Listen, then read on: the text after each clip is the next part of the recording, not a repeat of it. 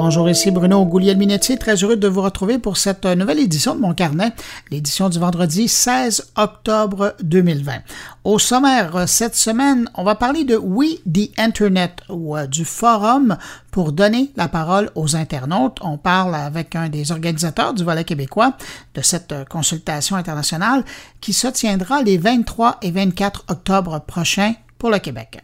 On parle avec euh, le créateur d'un nouveau standard qui euh, deviendra bientôt une application pour débusquer la contrefaçon. On parle carrément d'un Shazam pour produits. Et puis on va recevoir le podcasteur Alexis Cornelier qui cherche des partenaires pour lancer un studio de podcast dans la région de Montréal. Également cette semaine, du côté de mes collègues, ben, Jean-François Poulain a rencontré le grand patron de l'expérience utilisateur chez Lego et, il va nous parler de cette rencontre. Thierry Weber parle des marques qui annoncent sur TikTok. Patrick White euh, nous présente euh, une étude de l'Université Laval sur l'état des médias au Québec. Quant à lui, Luc Serrois rencontre un éditeur de logiciels qui aide à gérer les services d'aidants à domicile. Et puis Stéphane Ricoul nous parle de la volonté d'une centaine de pays d'encadrer maintenant fiscalement les géants du numérique. Je prends un moment pour saluer tout particulièrement cinq auditeurs de mon carnet euh, qui ont laissé une trace quelque part euh, de leur appréciation du podcast. Cette semaine, salutations toutes particulières à Jeff Courteau, Frédéric Canvet, Jean-François Renaud, Micham Laoun et Octave Chiasson. À vous cinq, merci pour votre écoute. Et puis merci à vous, que je n'ai pas nommé, mais qui m'écoutez en ce moment. Merci de m'accueillir entre vos deux oreilles. Et sur ce, à tous, je vous souhaite une bonne écoute.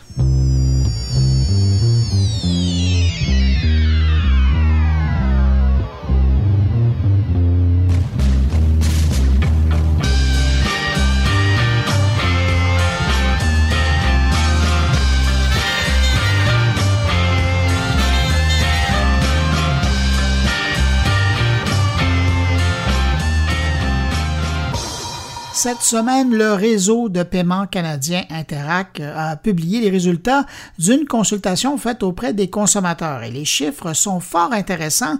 Ça démontre les impacts concrets de la transformation numérique obligée que nous vivons depuis le début de la pandémie. On y apprend que 76% des Québécois souhaitent que les services gouvernementaux peu importe le niveau, municipal, provincial ou fédéral, soit accessible en ligne plutôt qu'en personne. Et même 55% disent qu'ils seraient intéressés à utiliser une pièce d'identité numérique pour accéder à ces services à l'avenir. 59% des Québécois disent que le gouvernement devrait prioriser l'accès à des pièces d'identité numérique en plus de celles physiques, compte tenu des préoccupations d'hygiène concernant les pièces d'identité physiques. On apprend également que la moitié des Québécois ont effectué leurs transactions de manière à réduire les contacts physiques plus souvent qu'avant la pandémie et 62% sont inquiets quant à l'hygiène lors de la manipulation des pièces d'identité physique. Et je termine avec cette information qui vient de cette étude de Interac. 65% des Québécois se soucient aujourd'hui de la sécurité de leurs données personnelles en ligne. Ça, c'est une bonne nouvelle. Ça veut dire que les campagnes de sensibilisation commencent à fonctionner.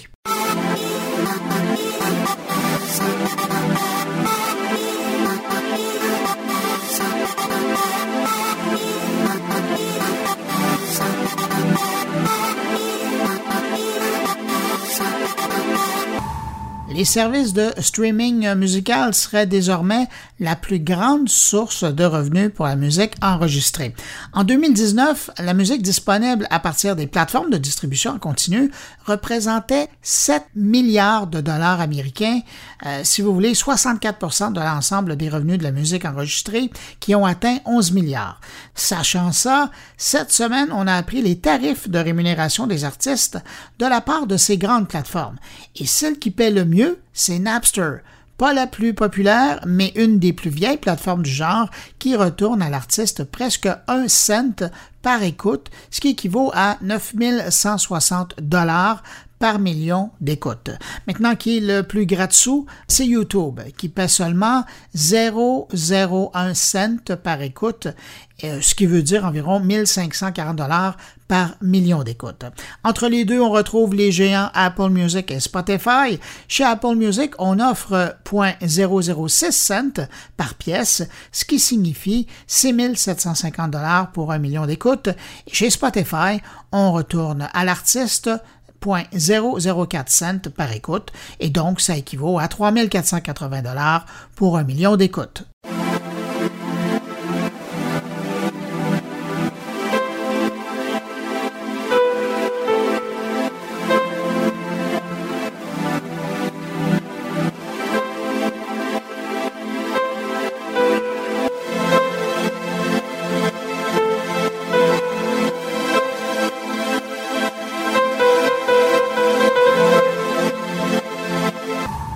Parlant de Spotify, la plateforme lance une nouvelle offre audio composée de musique et de paroles. Bien franchement, on aurait pu simplement parler d'une émission radio ou même d'une émission audio et je pense que les gens auraient compris plus rapidement de quoi on parlait. Pour l'occasion, Spotify présente cette euh, nouvelle émission qu'on peut écouter sur le web ou sur l'application.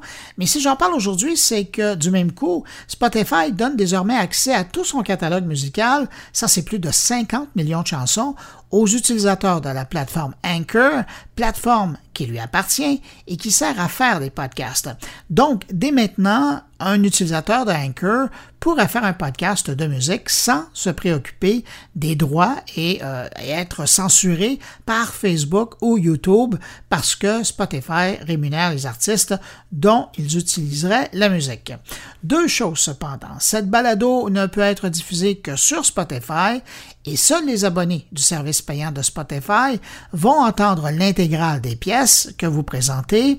Les autres, euh, ceux qui accèdent à la version gratuite de Spotify ou encore à la version de Anchor de base, ben, vont entendre seulement les 30 premières secondes de la pièce, mais bon, c'est déjà un début. Cette offre est aujourd'hui disponible aux utilisateurs d'Anchor aux États-Unis, au Royaume-Uni, au Canada, en Australie, en Nouvelle-Zélande et en Irlande.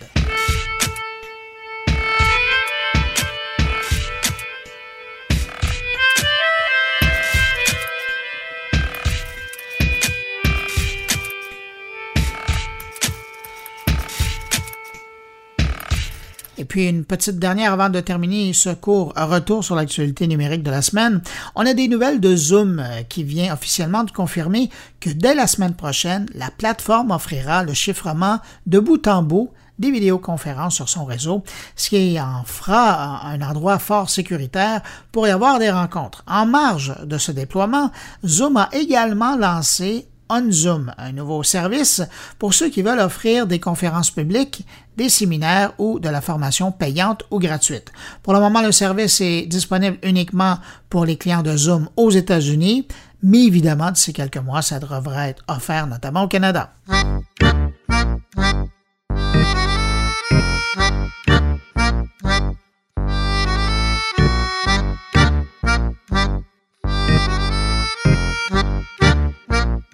Vous avez peut-être vu passer l'expression ou le hashtag We the Internet depuis quelques mois sur Internet. Eh bien, cette consultation arrive finalement au Canada et au Québec particulièrement.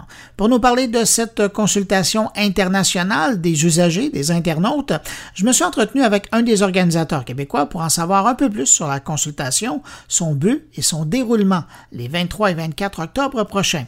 Michel Lambert nous explique d'abord la genèse de Nous l'Internet. Nous, l'Internet, c'est une idée qui a été lancée en 2018 dans le cadre du Forum pour la gouvernance de l'Internet global, qui est une rencontre annuelle qui se tient pour permettre aux, différents acteurs, qui soient tant du gouvernement, des gouvernements, de, la société civile, les académiques, le secteur privé, évidemment, qui joue un très grand rôle, de se rencontrer et de discuter des grands enjeux de l'Internet. Et à ce moment-là, quelqu'un dit oui, mais il manque un acteur autour de la table. C'est ce qu'il appelle souvent le end users, monsieur et madame tout le monde qui a rarement donc euh, sa voix entendue dans ce genre de, forum-là. Et là, il a lancé l'idée de faire donc une consultation internationale qui allait permettre à justement monsieur et madame tout le monde dans tous les pays qui allaient être impliqués euh, de faire valoir leur point de vue. Et ça se passe maintenant. Ça aurait dû se passer un petit peu plus tôt. Pandémie oblige, a eu des retards. Et il y a encore des pays qui ont réussi à le faire en, présentiel, mais euh, nous, au Canada, on a décidé de le faire, évidemment, euh, euh, en ligne seulement. Donc, il a fallu revoir un petit peu la mécanique de tout ça, mais ça va se tenir les 23 et 24 octobre, finalement. Mais le processus est déjà enclenché. Si vous faites une petite recherche avec le mot, le hashtag Internet sur les différents médias sociaux, vous allez trouver qu'un peu partout en Afrique, ailleurs, en France. Euh, bon, on a réussi à tenir euh, le, processus déjà et il y a quelques pays qui sont un petit peu euh, à la traîne, dont nous. Et le processus donc, va se tenir le 23 et 24 octobre. On a décidé de diviser ça en deux jours par peur un peu que les gens se fatiguent, je dirais, de participer à une, rencontre en ligne pendant plusieurs de temps. ça, peut, ça, peut, ça peut être difficile. Concrètement, qu'est-ce que vous voulez aller chercher comme information auprès des gens? Ben, essentiellement, il y a des thèmes, euh, parfois qui sont simples, parfois qui sont moins, et on veut avoir l'avis des gens sur ces thèmes-là. Euh, on veut savoir, par exemple, bon, tout le monde parle d'intelligence artificielle. Peu de gens comprennent exactement de quoi on parle. Donc, euh, le, processus de consultation n'est pas seulement dans un sens, c'est-à-dire qu'on va pas seulement puiser chez les gens, mais il y a aussi un peu d'informations qui leur est donnée, qui va leur permettre de comprendre un petit peu les, les, les, les, cours, les pourtours des grands enjeux, pourquoi vraiment il y a, il y a quelque chose d'important ici. Euh, et après ça, ben, de se faire une de se faire une idée par rapport à ça. Puis ben, ben, parce que nous, après ça, quand on va retourner dans les instances formelles, on va pouvoir euh, dire ben voilà, les Québécois, les Canadiens, ils pensent ça. D'ailleurs, euh, les résultats de tout ce processus-là vont retourner dans, justement dans les forums de la gouvernance de l'Internet. J'ai parlé du forum global, mais il y a aussi un forum canadien de la gouvernance de l'Internet qui va se tenir à la fin novembre, euh, en ligne aussi. Et on va ramener dans ce forum-là les conclusions du processus pour vous dire, voilà, ben, par exemple, sur les enjeux de vie privée, les Canadiens ils pensent ceci.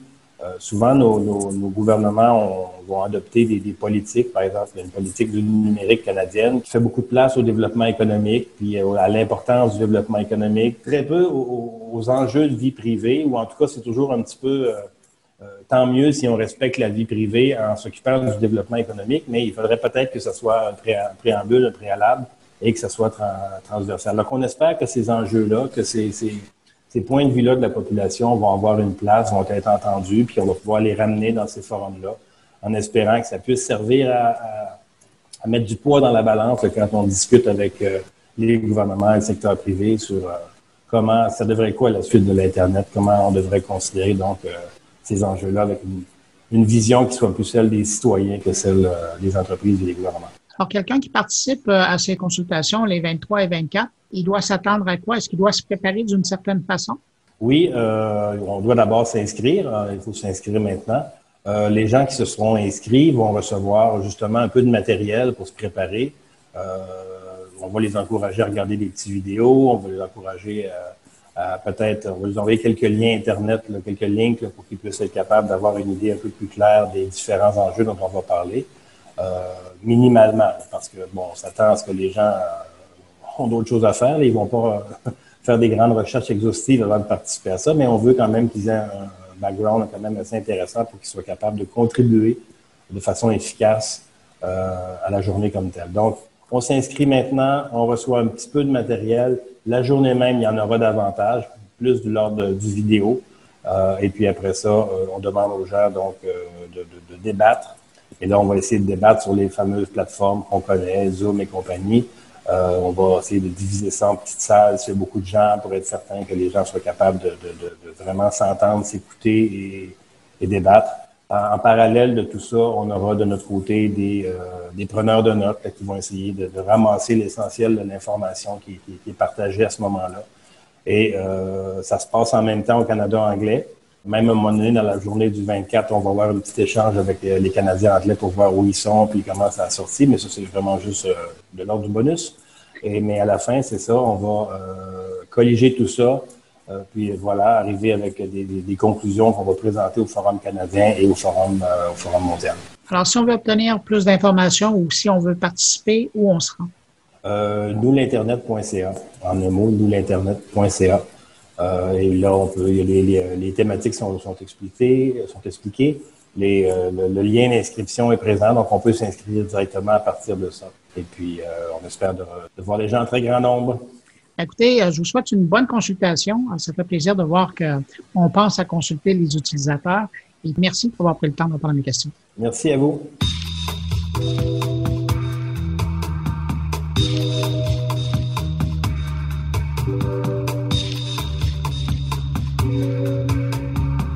On se rend maintenant en Suisse, plus précisément dans la vallée de Joux, pour s'entretenir avec Vincent Perriard, qui est l'un des initiateurs d'un nouveau standard qui veut permettre aux consommateurs de reconnaître rapidement et simplement si le produit qu'ils achètent est un original ou une contrefaçon.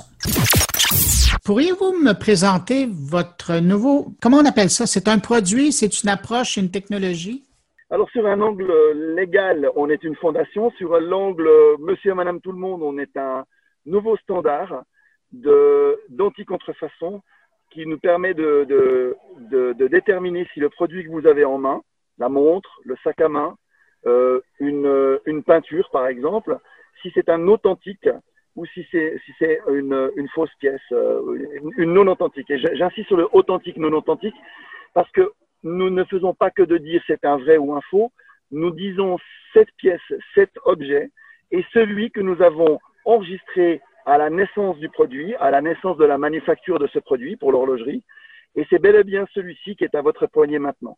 Numéro 24 de la chaîne de production, né euh, le 18 octobre 2018, assemblé par tel et tel horloger. Donc ça va très très loin dans la, dans la manière de pouvoir euh, préciser l'objet. Au-delà de vrai ou faux, c'est l'authentique. C'est quelque part l'équivalent de ce qu'il y avait à l'époque, qui était le petit carton qui accompagnait le produit. Alors exactement, ça fait euh, disons à peu près 450 ans qu'on fait des montres et ça fait 450 ans que qu'on a toujours une montre avec un écrin et qu'on a toujours en fait un petit carton euh, qu'on appelle le certificat d'authenticité et qui dit euh, votre montre est vraie. Problème est que depuis une cinquantaine d'années, on a beaucoup de contrefaçons. On a ce qu'on appelle en anglais les super fakes qui sont arrivés depuis une bonne quinzaine d'années où pour 1000 dollars, 1000 francs suisses, vous pouvez vous acheter une montre qui a à, peu près toutes les caractéristiques d'une vraie belle montre. Euh, c'est assez impressionnant et très déconcertant. Et qu'aujourd'hui, quand vous avez cette montre en main, il y a toujours un doute que la montre que vous... Alors évidemment, la marque, si vous allez dans la boutique de la marque XYZ, bien entendu, la confiance est forte puisque vous achetez auprès d'un marque. Le, sujet est que depuis une vingtaine d'années, tout le marché de la deuxième main est devenu très très important. Comme on achète une voiture et on la vend, et on rachète une, une voiture de deuxième main. L'horlogerie vit la même mutation depuis une quinzaine, une vingtaine d'années, à tel point qu'aujourd'hui, le, le, le, marché de la deuxième main représente 1,5 à deux fois le volume d'affaires annuel de l'horlogerie du premier, du, du, premier marché. Ça veut dire qu'aujourd'hui, une marque horlogère ne peut pas ou ne peut plus dire, ben, on s'en fiche, on a produit une montre et puis elle vit. Il faut savoir qu'aujourd'hui, une montre, elle va vivre pendant quelques années au poignet, puis qu'il y a un jour où peut-être la personne va la vendre et que très souvent, j'en suis un très bon exemple, on ne retrouve tout simplement pas le, document d'authentification. Moi, j'ai acheté une montre euh, récemment, je me suis rendu compte dans le projet que six mois plus tard, je ne savais pas où j'avais mis le petit certificat qui était séparé de la montre. Ce problème n'existe plus avec Origin, avec Origin, puisque le produit lui-même devient en fait sa propre euh, source d'identification. Comme un visage, euh, si je scanne mon visage, puis voilà, je dis bah c'est voilà, il est effectivement c'est moi et c'est personne d'autre. C'est va au-delà, c'est plus qu'un passeport, c'est l'ADN ou, ou c'est l'équivalent de de l'empreinte digitale. C'est ça qu'on fait aujourd'hui, qu'on peut faire aujourd'hui avec euh, avec un produit horloger, avec un cuir ou je disais tout à l'heure typiquement avec une peinture, une pièce d'art euh, qui serait euh, digitalisée au démarrage. Au millionième dans la structure même de la peinture ou dans la structure de la matière, et euh, on rentre dans l'infiniment petit. Et quand on, on, était petit, on se souvient tous du microscope et que quand on, on prend une, une n'importe quelle matière, on découvre en fait un univers comme une sorte de vallée et on va photographier cette vallée. On va, on va prendre 1000 points qui sont totalement uniques et qui seront toujours uniques même sur une chaîne de production. Même quand vous produisez mille fois la même chose ou cent mille fois la même chose, vous rentrez en fait dans l'infiniment petit qui est unique à chaque fois dans la matière. Et, euh, et c'est ce qu'on fait. Et quand euh, on le retrouve cet objet deux ans, deux jours, vingt ans plus tard, grâce notamment à l'évolution de la téléphonie mobile avec euh, aujourd'hui des appareils euh, photos qui sont dans l'appareil, dans, dans, le smartphone, on a, la, on a la capacité donc du coup de de, de matcher, de cross-matcher, de corroborer en fait l'image de source du démarrage de la naissance du produit avec l'objet qu'on a sous les yeux et qu'on est en train de scanner avec son téléphone. C'est une sorte de Shazam, une sorte de Shazam de l'horlogerie ou, du luxe. Vous avez instantanément l'option de savoir si le produit de la personne qui est, en face de vous, si c'est une vraie montre ou mieux, justement, comme je disais tout à l'heure, si c'est une authentique. Vous êtes en train de répondre à mes questions. J'allais vous demander, on, va pouvoir utiliser cette technologie, de quelle façon vous avez donné l'indice par le téléphone en faisant le lien avec le Shazam, mais c'est une technologie qui va être disponible à monsieur et madame tout le monde ou ce sera des spécialistes qui pourront utiliser cet outil-là? Monsieur et madame tout le monde. C'est impératif que on veut, on veut devenir un standard. On a une technologie que nous contrôlons et qui marche. Euh, le gros challenge, en fait, c'est que la technologie soit embrassée assez rapidement par les grands acteurs du luxe. Donc, euh, très rapidement, il y a quelques mois, on savait, euh, sans aucune arrogance, mais on avait euh, une dose de confiance sur la technologie qu'aujourd'hui nous maîtrisons. Et, euh, mais on savait très vite que le, le succès ou le non-succès de ce que non, on, entreprend résidera dans le fait qu'ils soient embrassés par les grandes marques très rapidement. Alors, c'est ce qu'on est en train de faire. Là, je, je, suis à la vallée de Joux parce que la vallée de Joux, c'est un peu l'épicentre de l'horlogerie. Et donc, on est en train de, de, de travailler euh, avec ces horlogers euh, pour leur, leur, démontrer la technologie et surtout voir comment est-ce qu'on arrive à le mettre en œuvre, à implémenter en fait cette technologie pour que à la, à la, à la fin, monsieur et madame tout le monde puisse avoir une application gratuite qui permette en tout temps de pouvoir, je réutilise l'expression chasamer un mmh. produit et voir si le produit est authentique. Alors là, la première étape, euh, et puis on l'entend, euh, c'est dans le domaine de l'horlogerie. Par la suite, vous allez devoir convaincre d'autres industries. Lesquelles vous visez? On va fonctionner par, par bloc. On, on, on s'est donné une bonne année pour vraiment, et une bonne année, ça va être beaucoup de challenges déjà, pour attaquer euh, l'horlogerie mondiale d'ailleurs, pas forcément que suisse d'ailleurs, mais l'horlogerie. Et donc, toujours aller par les acteurs les plus importants pour qu'ensuite les, les, plus petits acteurs euh, suivent le mouvement. Donc c'est ce qu'on fait avec l'horlogerie maintenant. Donc globalement, c'est l'objectif 2021, c'est ça. Et puis on n'a pas encore finalisé un roadmap sur le sur les autres industries, mais l'industrie naturelle et immédiate, qui a un énorme problème dans les contrefaçons, c'est le cuir. Donc vous imaginez euh, les belles marques comme Louis Vuitton, comme Hermès et d'autres, où euh, aujourd'hui on n'a plus vraiment, euh, on sait plus si euh, la, la, demoiselle qui a 15-16 ans dans un petit village qui porte un, un, sac Hermès, vous avez toujours cette impression que c'est un faux. Enfin, tout à coup, il y a un doute. On, on, va, avec le temps et avec le travail, tuer ce doute, puisque on va normalement limiter d'un point de vue euh, comportement social on va limiter les gens qui voudront avoir de la contrefaçon eux-mêmes en tant qu'acquéreurs de la contrefaçon. Parce que dès lors qu'ils sont débusqués, vous voulez plus passer pour, euh, pour l'idiot du village et avoir un, faux et que tout le monde sait que vous avez un faux. On pense qu'on en est là, mais il faudra, il faudra du temps, évidemment. Donc, cette technologie-là qui, qui, sera disponible par, via une application, de l'autre côté, elle va générer des données. C'est évident, parce que vous voudrez savoir euh, à quoi ressemble l'utilisation. Oui. Qu'est-ce que vous allez faire avec ces données-là?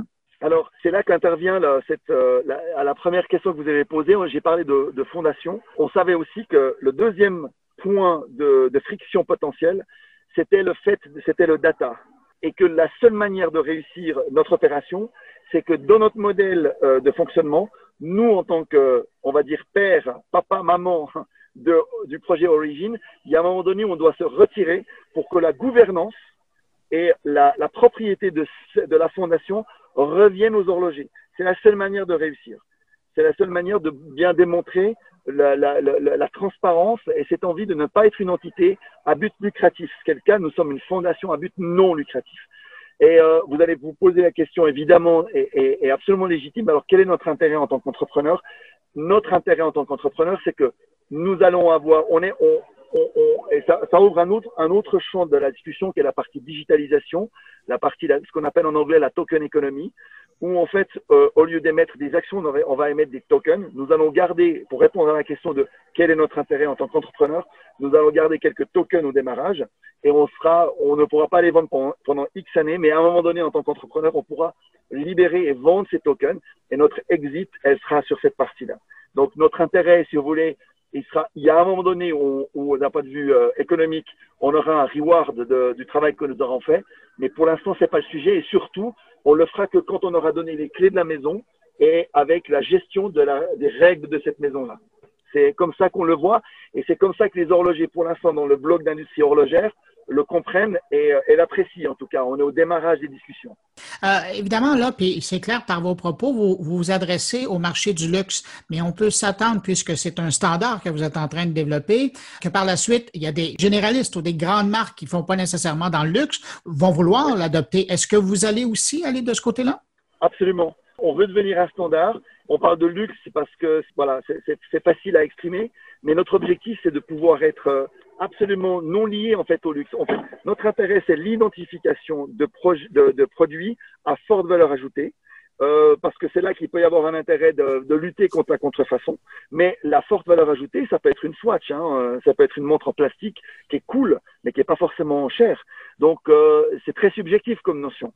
Donc oui, effectivement, euh, tout ce qui est solide, on n'arrive pas pour l'instant à utiliser notre technologie sur la, reconnaissance faciale sur des projets qui ne sont pas euh, physiquement solides.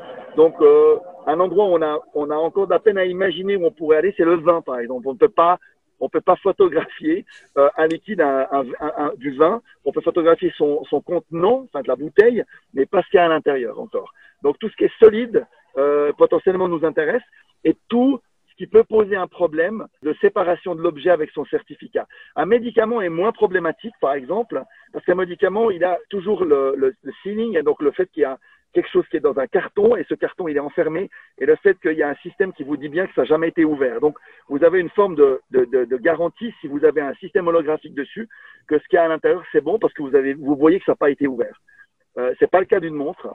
Euh, c'est pas le cas du vin non, non, non, non, plus. Le vin peut être, la bouteille peut avoir un système de, de digitalisation de QR code qui vous dit bien et bien que la bouteille, elle vient bien de Bordeaux, de tel et tel château, mais il y a toujours un doute de, ce qu'avoir, de savoir ce qu'il y a à l'intérieur, si ça n'a pas été retiré avec, un, avec une seringue ou je ne sais quoi.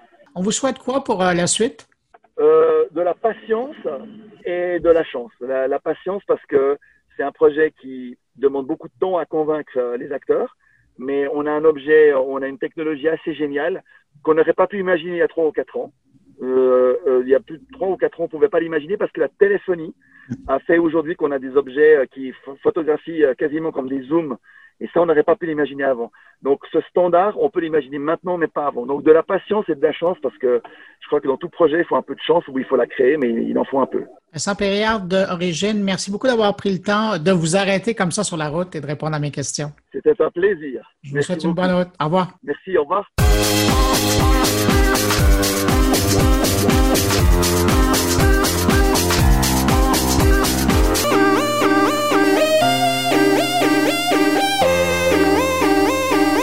Je termine cette ronde des entrevues avec un court échange en compagnie du podcasteur Alexis Cornelier, qui est à la recherche de partenaires pour lancer un studio de podcast dans la région de Montréal.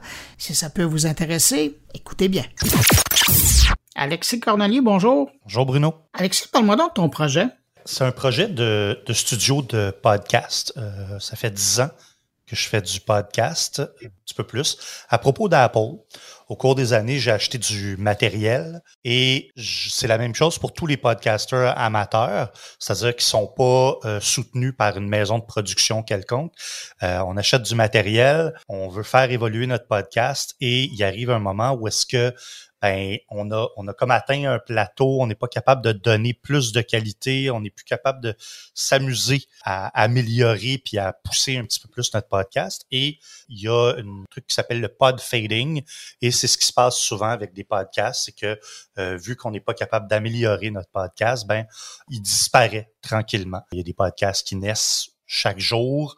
Euh, il y en a qui disparaissent chaque jour et le projet est de faire un studio permanent où euh, de l'équipement euh, de bonne qualité serait installé pour que les gens puissent euh, venir enregistrer leur podcast, peut-être avoir des formations avec des gens qui viennent leur parler de techniques de micro, d'ambiance sonore, de comment bien structurer son podcast, en faire le scénario, tout ça.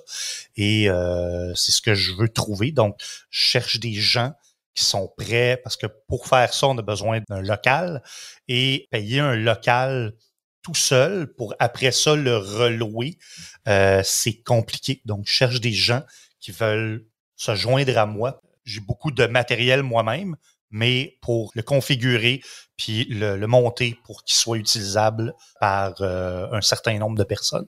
Là, on parle autant d'équipement audio que vidéo. Tout à fait. Euh, donc, un podcast peut être autant audio que vidéo. Pour moi, un podcast est un média et un médium, ce qui ne veut pas dire que tous les podcasts sont des podcasts.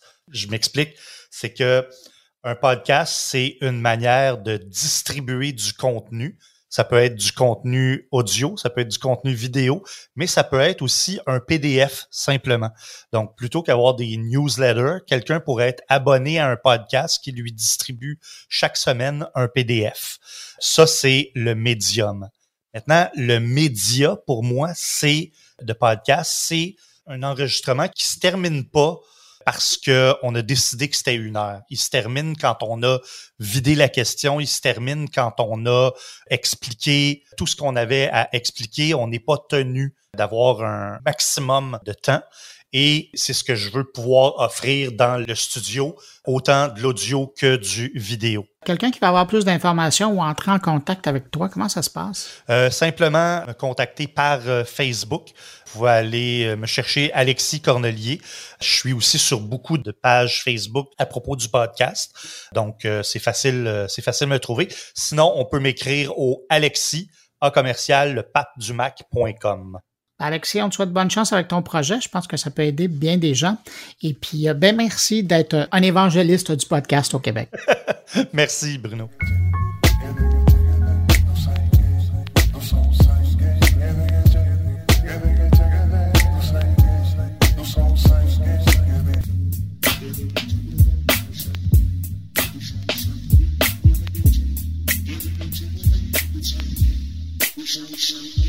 De plus en plus populaire, la plateforme TikTok attire également maintenant les marques qui veulent s'y faire voir. Alors, c'est un coup d'œil sur TikTok et les marques que Thierry Weber nous propose cette semaine. Bonjour Bruno, bonjour les auditeurs de mon carnet. Comment peut-on utiliser TikTok pour sa marque ou son entreprise? Cette question qui m'est de plus en plus posée amène une véritable réflexion autour de la stratégie adoptée. Bien loin des jeunes TikTokers qui dansent sur différents extraits musicaux, des spécialistes qui vendent leurs services au travers d'astuces en tout genre, délivrées gratuitement dans un premier temps, de jeunes demoiselles d'ailleurs de plus en plus présentes qui vous invitent à les rejoindre sur d'autres plateformes sous le couvert d'images très éloquentes, il y a aussi les marques, les annonceurs, qui souhaitent aussi avoir leur part de gâteau. Pour parler du marché suisse, la chose est maintenant lancée. Après les enseignes de grandes surfaces bien helvétiques, c'est au tour de constructeurs de téléphones coréens, de sociétés d'assurance, de campagnes de prévention anti-Covid et autres opérateurs téléphoniques qui s'y sont mis. Pas toujours de façon très adroite et avec un langage presque adapté au vocabulaire propre au réseau chinois. Ces annonceurs ont osé tenter de s'adresser au jeune public de TikTok. Jeune? Vous avez dit jeune? Ah, pas si sûr. En effet, c'est presque un jeu de voir des trentenaires se moquer des plus jeunes, des quarantenaires faire de même avec la classe d'âge en dessous, et c'était sans compter les cinquantenaires qui viennent carrément narguer tout ce petit monde pour leur montrer que eux aussi, ils ont une place à occuper ici. Mais revenons à la question de base, comment se servir de ce réseau pour sa communication?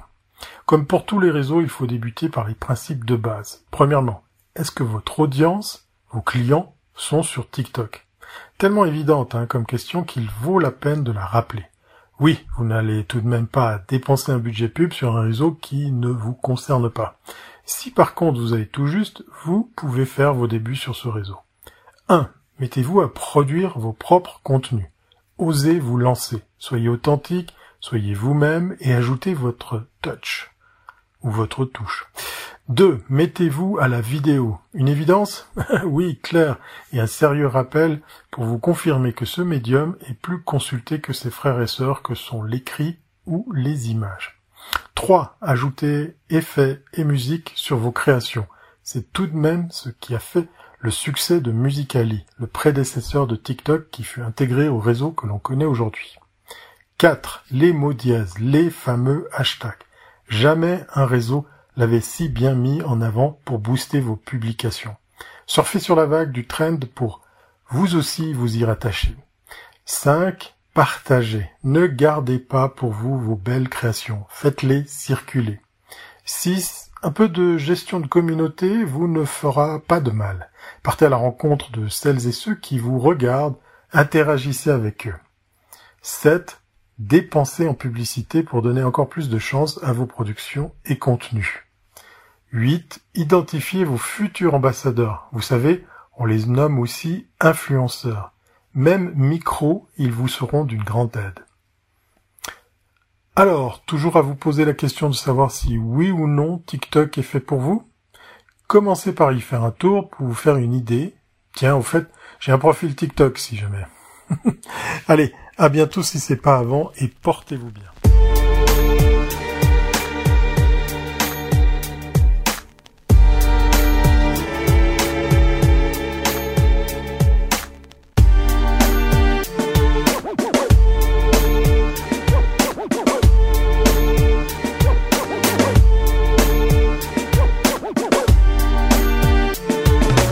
Autour de Patrick White, euh, cette fois pour nous présenter une étude de l'Université Laval sur l'état des médias au Québec.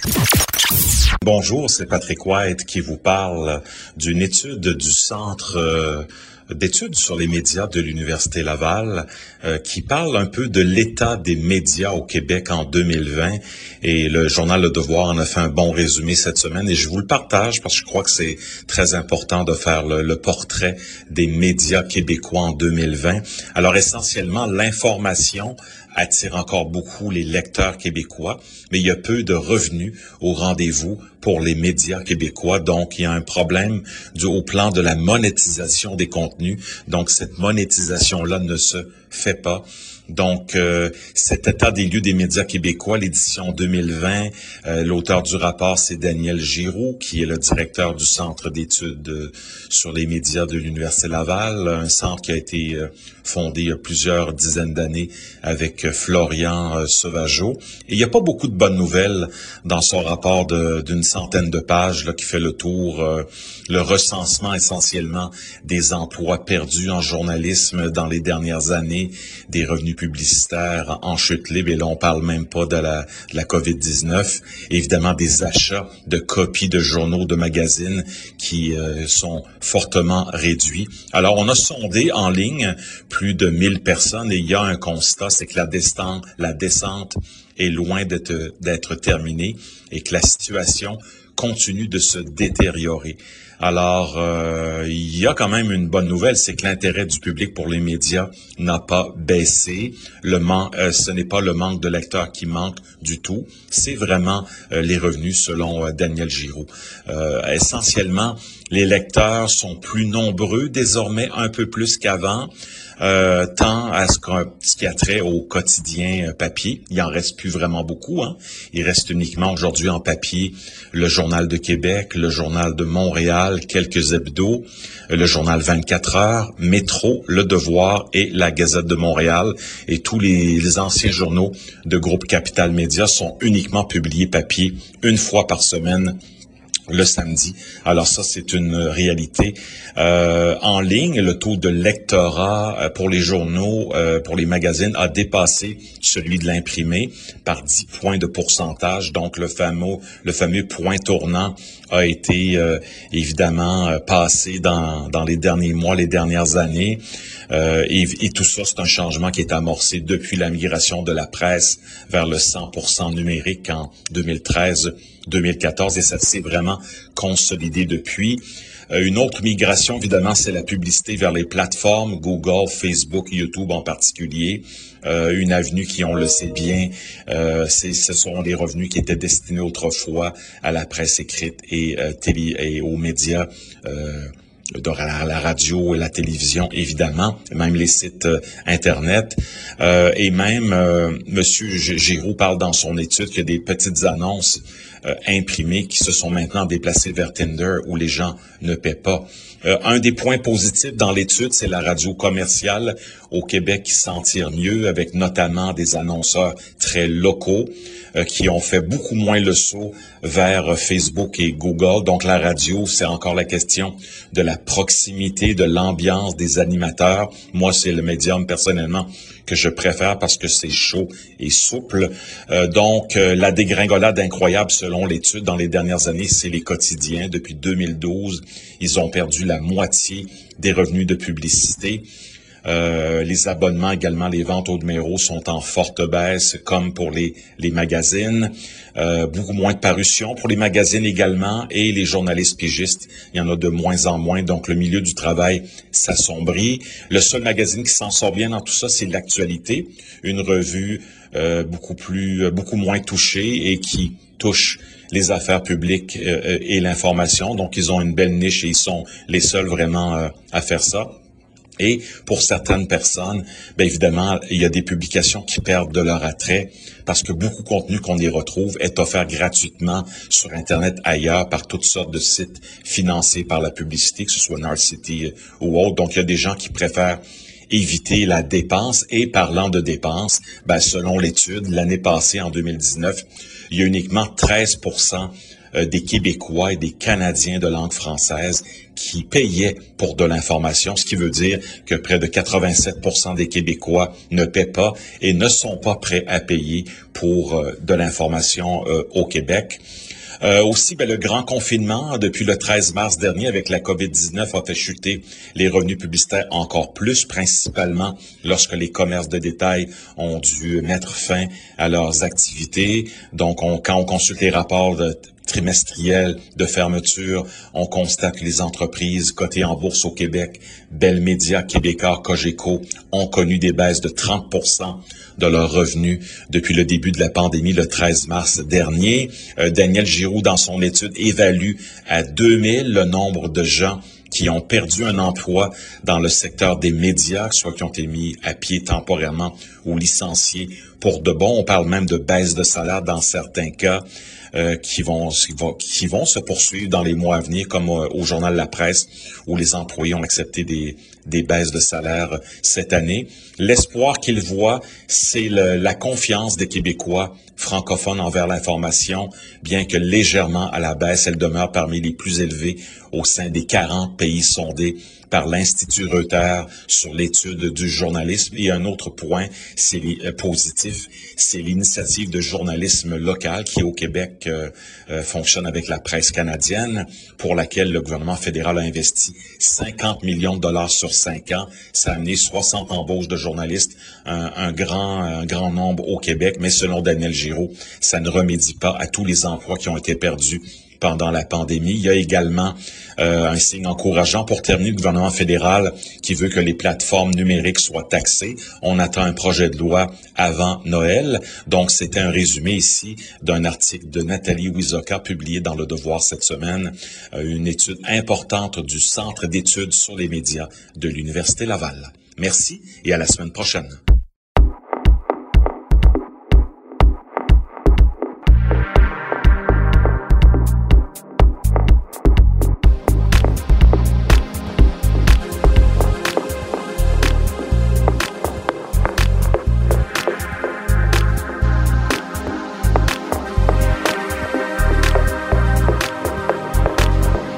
Sirois de passage cette semaine pour nous présenter une rencontre qu'il a eue avec Noémie Goldapple de Alaya Care, un éditeur de logiciels qui aide à gérer les services d'aidants à domicile.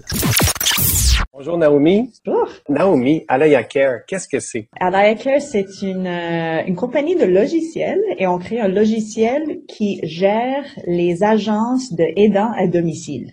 Oh, là, c'est un sujet euh, assez d'actualité. Euh, qu'est-ce qui se passe dans le secteur des aidants à domicile? Euh, il y a clairement qu'on a vu pendant la pandémie, il y a vraiment une pénurie de main-d'œuvre dans ce secteur. On a vu avec les CHSLD, il y a vraiment pas assez d'aidants à domicile. La plupart des aidants aussi viennent euh, des fois de l'extérieur. Tu sais, il y a beaucoup d'immigrants. Alors maintenant, avec les restrictions, avec le voyagement, avec les restrictions sur l'immigration, ça fait encore plus d'effet sur euh, sur l'industrie mais on essaye d'utiliser des, des, technologies d'optimisation, entre d'autres, pour vraiment optimiser comment on utilise cette ressource. Parce que on imagine qu'un outil comme le vôtre va permettre de bien dispatcher ces employés-là, de faire meilleur usage de leur temps? Comment ça fonctionne? Alors, c'est euh, une chose, c'est d'optimiser tout ce processus pour que la bonne personne euh, qui est bien matchée avec le, le patient, disons, va être au bon endroit avec toutes les informations qui sont nécessaires. Et avec le COVID maintenant qui tourne autour de nous, euh, ce qui est très important dans nos algorithmes, c'est vraiment de réduire le nombre d'interactions entre les patients et les, les aidants. Alors, on veut que le même aidant se présente avec la même personne. S'ils ont des visites trois fois par semaine, on veut que ce soit la même personne pour éviter de propager les, les microbes ou euh, d'exposer plus de personnes à d'autres. Alors, on a un peu tourné nos, nos algorithmes pour vraiment favoriser ce qu'on appelle euh, du continuity of care, pour que c'est la même personne ou bien sont des, des petits groupes de d'aidants qui vont aider des, euh, des autres groupes. Quelle autre fonctionnalité on retrouve dans, dans un outil numérique comme celui-là pour supporter le déploiement là, de, de, des soins à domicile puis du soutien à domicile de nos personnes âgées? Ouais, mais c'est vraiment euh, euh, comme un ERP, comme un Enterprise Resource Planning. Oui. Vraiment oui, oui, oui. tout de, de, A à Z. Alors, c'est, on a toutes les informations euh, à propos des les employés, les aidants, les, les clients, où est-ce qu'ils doivent aller. Alors, tout un système de, des horaires, tu sais, et, mais aussi tout ce qui est pour, euh, pour payer tout le monde. Alors, tout ce qui est finance et facturation. Et il y a tout le volet clinique. Alors, ce qui arrive avec chaque aidant, chaque infirmière, c'est aussi tout le plan de soins. Alors, il faut vraiment avoir son quoi, il faut avoir un endroit pour mettre tous les signes vitaux, euh, les comportements, les tâches qui doivent être faites pendant chaque visite. Alors, on met tout ça dans le même euh, endroit. Et comme ça aussi, on peut vraiment utiliser ces données pour euh, des leviers pour voir euh, comment est-ce qu'on peut faire des stratifications des risques des clients, comment est-ce qu'on peut peut-être prédire comment ce client va évoluer et on peut adapter les, euh, les soins pour, euh, pour que les, les résultats sont favorables. Au bout du compte, c'est une meilleure expérience pour ces aidants-là, mais c'est, j'assume aussi, une meilleure expérience pour les personnes qui ont besoin des soins? Euh, oui, mais pour pour les aidants, tout est mobile. Alors, ils peuvent sur leur téléphone avoir toutes les informations qui sont nécessaires. C'était traditionnellement une industrie avec euh, les, les ordis plus legacy. Alors, euh, il y avait rien disponible avec eux. Alors maintenant, c'est fantastique. Ils peuvent être dans leur voiture, ils peuvent voir euh, c'est où la prochaine, ça va me prendre combien de temps, c'est quoi les informations que j'ai besoin pour voir ce client? Et pour les, les patients, oui, ils viennent avec toutes les informations parce qu'on a tous eu l'expérience d'aller, je sais pas, à l'hôpital voir un médecin et il faut recommencer toujours de zéro. sais, alors ici, toutes les fou, informations hein? sont dans un endroit. Ouais. Ben, vous nous donnez espoir parce que c'est des organisations comme Alaya Care qui, nous donnent un peu espoir que le, le numérique va améliorer les choses dans, au point de vue de, de l'offre de, de, services dans, en santé, l'expérience de, des patients. Votre vision là-dessus, c'est, c'est quoi? Puis pourquoi vous avez décidé de enfin avoir euh, de vous attaquer à un problème comme celui-là? Mais une chose, c'est euh, quelqu'un doit le faire parce que on a une population vraiment vieillissante. Alors, tu sais, comme on sait, les baby boomers qui sont de quoi 46 à, à 64, les, les plus jeunes vont tous avoir 80 très bientôt. Alors, euh, c'est une énorme population. Alors, je sais que moi, ma génération, on n'est pas préparé pour garder toute cette génération. On va avoir besoin d'utiliser la technologie pour nous aider, pour être plus efficace. Et euh, alors, c'est un, un programme, problème assez majeur, mais aussi, toutes les recherches montrent que euh, les gens, ça, ça, va beaucoup mieux quand ils, ils peuvent vieillir dans leur propre maison et ne mm -hmm. pas rester dans l'hôpital. C'est aussi beaucoup moins cher pour le système. C'est vraiment beaucoup de, de stress sur le système pour avoir les gens qui vont juste pour des petites visites, euh, tandis qu'on pourrait vraiment le faire à la maison. Alors c'est vraiment c'est euh, tout le monde gagne quand on peut sortir les gens, comme on voit aussi avec les CHSLD des hôpitaux, pour qu'ils soient bien entourés à la maison. Merci beaucoup, Naomi. Et puis, euh, merci d'être là avec nous et de faire ces, ces projets-là. Puis, tu es une ambassadrice hors pair pour ce domaine-là. Merci d'être là. Merci à vous.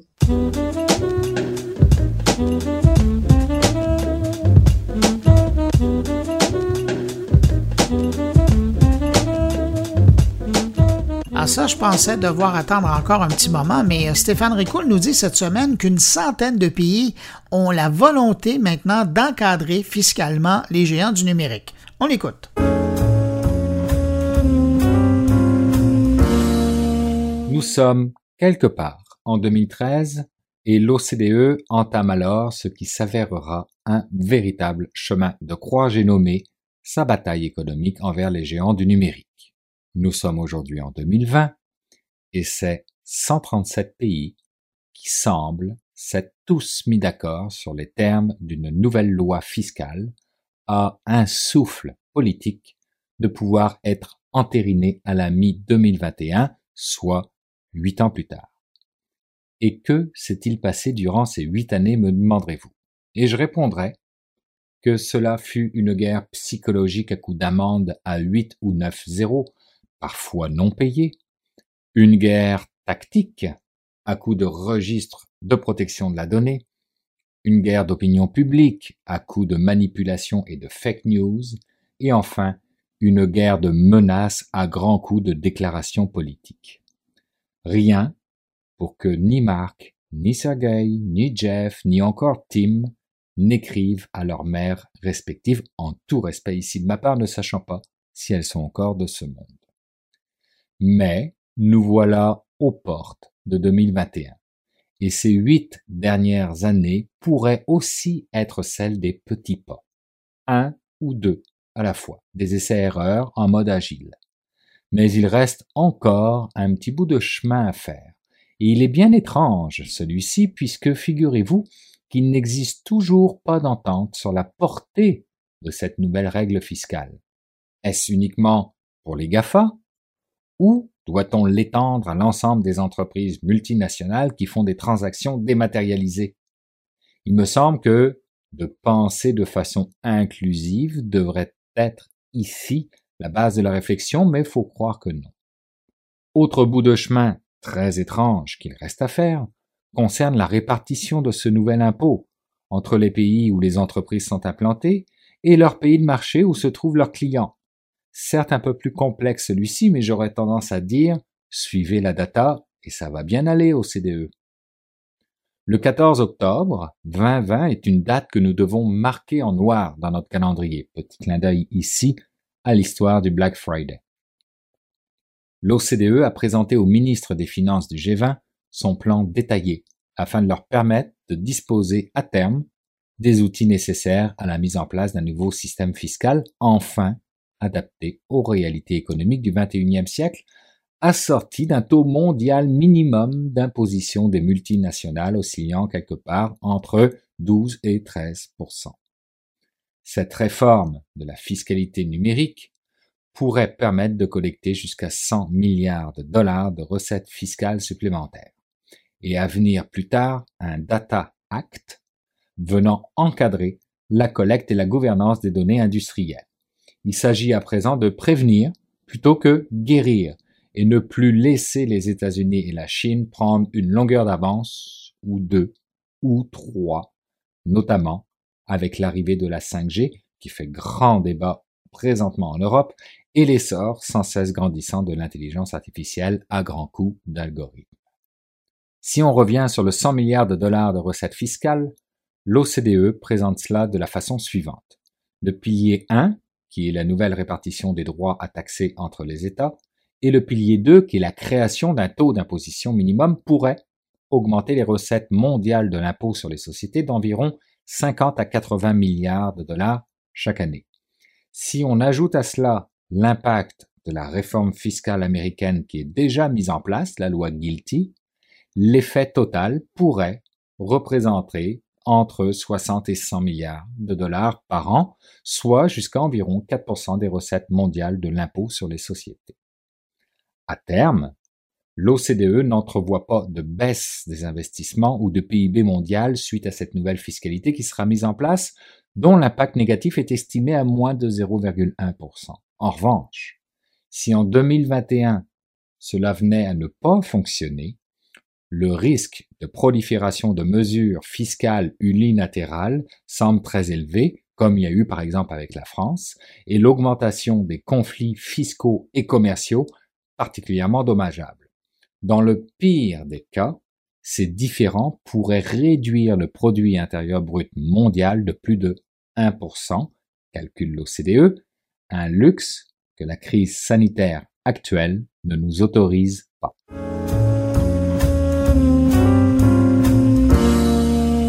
Maintenant le temps d'aller rejoindre mon collègue et ami Jean-François Poulain. Salut Jean-François. Bonjour Bruno, comment ça va? Ça va très bien. Hey Jean-François, cette semaine, tu nous amènes dans le merveilleux monde de Lego. De Lego, oui, mais pas celui de la tête, celui des petits blocs qu'on a connus dans notre enfance. Absolument.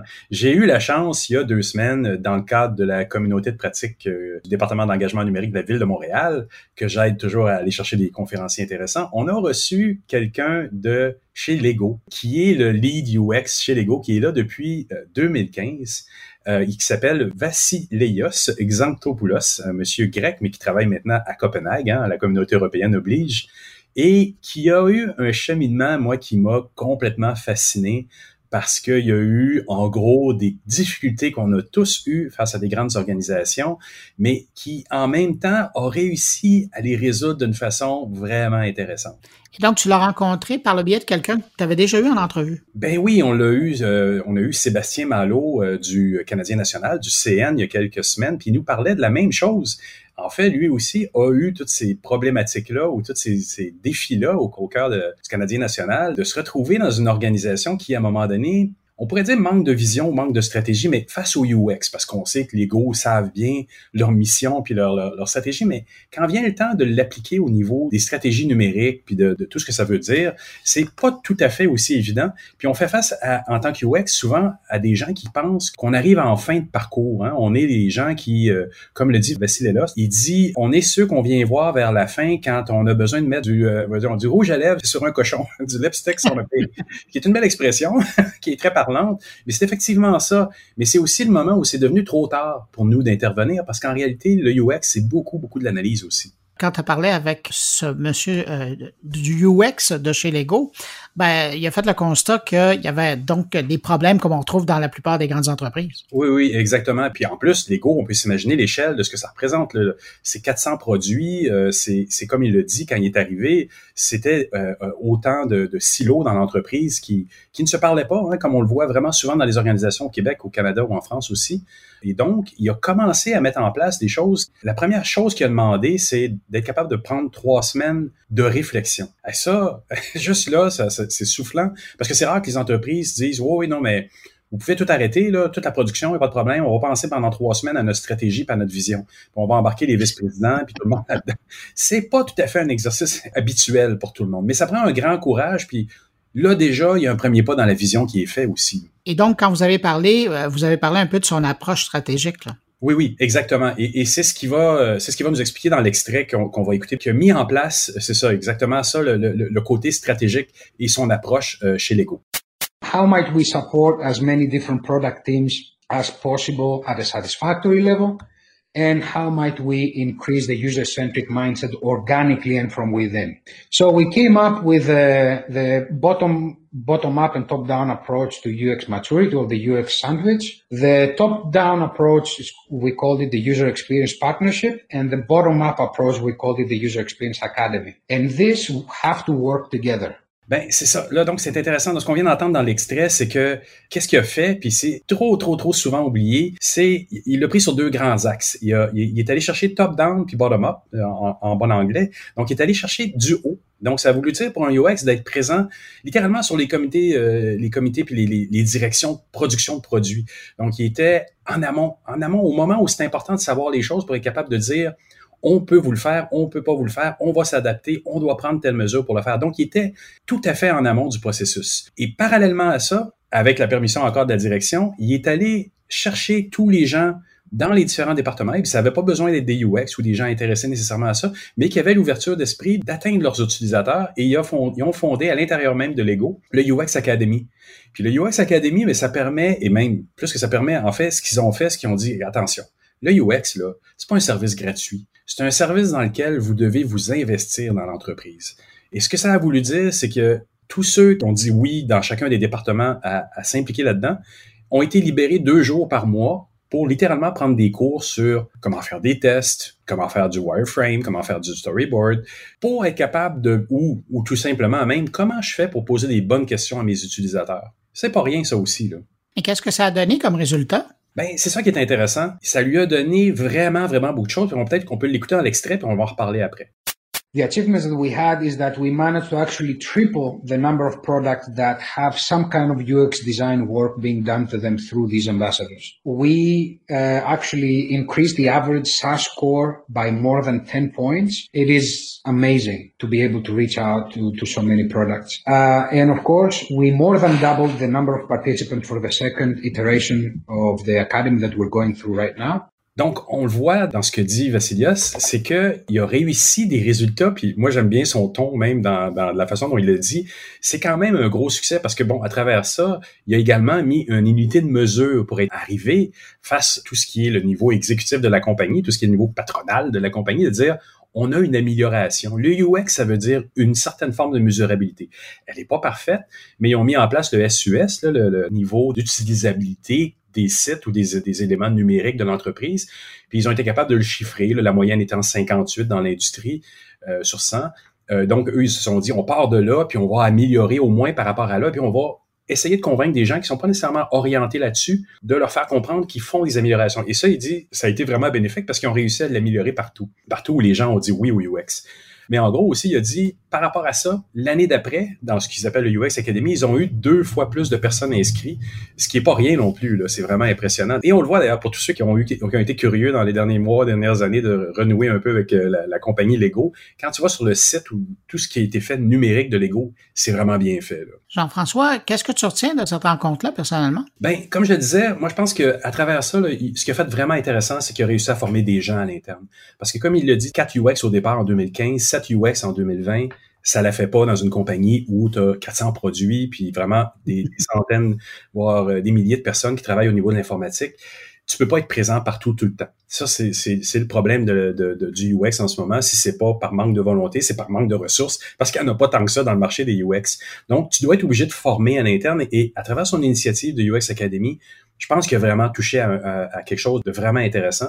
Le fait aussi de libérer les employés à l'interne de littéralement dire vous avez 20% de votre temps que vous pouvez faire en, formation UX, moi j'ai trouvé que c'était énorme également. Ah, mais ça c'est intéressant, ça permet de vraiment initier tout le monde aux possibilités du UX. Ben exactement. Puis tu, tu m'amènes là-dessus. C'est ils ont effectivement réussi à faire apprendre à des gens des choses que qui n'auraient pas appris normalement, mais qui ont qui ont trouvé vraiment pratique. Mais en même temps, il a réalisé là-dedans que bon, il, y a des choses en UX que tu pourras pas former les gens. Il a réussi à focuser son idée sur dire quand je vais former les gens, je vais les former à parler à leurs utilisateurs, qui est vraiment énorme. Mais il s'est dit aussi, ben je peux pas nécessairement les amener dans la complexité de l'architecture d'information, de du côté plus informatique ou numérique de l'exercice. Ça, c'était peut-être quelque chose qui n'était pas nécessaire, mais il s'est rendu compte qu'il a réussi à former des gens quand même qui étaient UX dans leur approche, mais pas nécessairement dans l'approche numérique. Donc, il y avait, a vraiment formé peut-être plus des gens qui sont en UX recherche.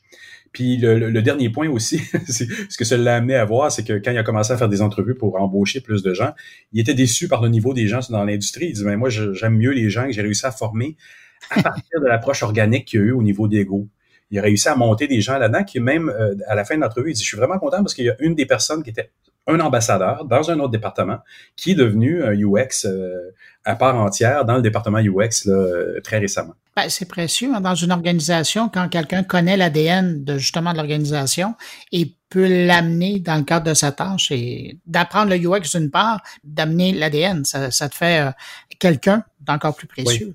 Oui, oui, je pense que c'est là où ça se situe effectivement quand il disait j'ai interviewé des gens en agence. Évidemment, ça ça donne pas le même le même feeling que quelqu'un qui est déjà chez Lego, qui qui en connaît la culture, tout ça. Je pense que et comme il comme il l'a appelé lui depuis dans toute sa présentation, il parlait du côté organique de sa formation, du côté organique de ses approches avec les utilisateurs à l'interne. Euh, je pense que ça, ça a été très très payant pour lui là.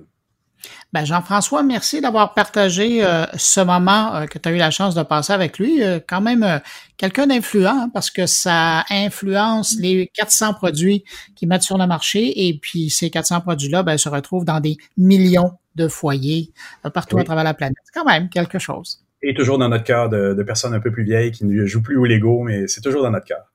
On le reconnaît quand même. Ah oui, Jean-François, merci beaucoup pour cette euh, rencontre et puis ben, je te donne rendez-vous à la semaine prochaine. Merci beaucoup Bruno, à la semaine prochaine. Salut. Bye.